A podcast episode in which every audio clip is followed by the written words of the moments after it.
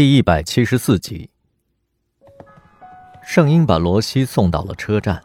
他等的五路车快要进站的时候，转身对他说：“两年前在新加坡的你万念俱灰，现在的你意乱情迷。我呢，没完没了的做一场梦。谢谢你没有叫醒我，因为我根本就不想醒过来。”说罢，罗西给了他一个清新的微笑，挥手道别。罗西，圣婴忍不住喊他。他得到神谕般的回过头，卸下了多年伪装的矜持，眼泪肆意的奔流。载满乘客的五路车呼啸而过，这时的圣婴百感交集。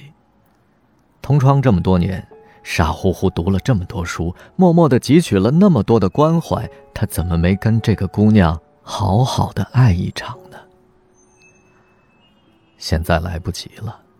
他的心连针尖大的空隙都没有，除了祝福，他无话可说。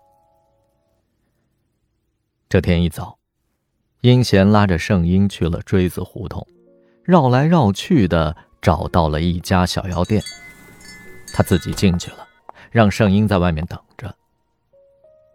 十几分钟格外的漫长，圣婴踱着步子，各种的担忧，他猜测他生了什么病。殷贤出来时面露喜色，他告诉圣婴，最近父亲的生意低迷，母亲身体不适，朋友推荐了一位高人指点风水。要是在以前，圣婴认为占卜是低级骗术，愚蠢的人才会相信。可是，殷贤做这些事的时候，他觉得很有趣。爱上一个人。人生似乎展开了许多窗口，他乐于探索一切与他相关的未知领域。他笑道：“ 那我也去算算，试试吧。据说柳师傅只见熟客，我磨了他半天才说了两句。”圣婴走进药店，按照殷贤的指引，顺着狭窄的楼梯上了二楼，走到了最里侧的小屋。门开着。里面有位妇人在品茶，应该就是所谓的柳师傅。盛英正琢磨着如何搭讪，柳师傅却先开口了：“我知道你想问什么，我在想该怎么跟你说。”盛英当然想知道他能不能娶到英贤，厮守到老。不过，他拒绝任何的负面答案。遇到了百分之百的心上人，他倾尽所有的去爱他。这份感情是他最珍贵、最纯洁的礼物，容不得半点外来的猜测乃至诅咒。他说：“不，我只想咨询一个关于我兄弟的问题。他落海失踪快两年了，我想知道他何时才能回来。”凶多吉少。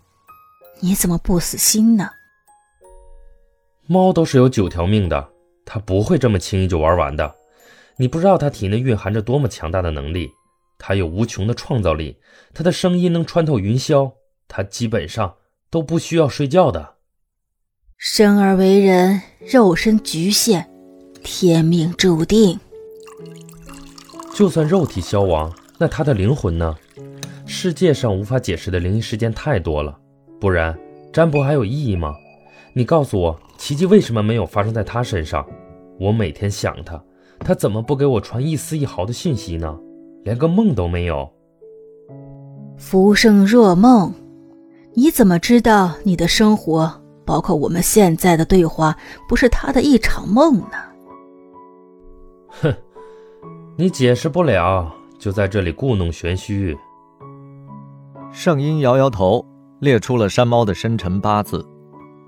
柳师傅闭目凝神，沉吟道：“啊，原来是他呀！”任凭圣音怎么追问，他都不再回答，只留下一句：“天花浪漫，梦醒时分。”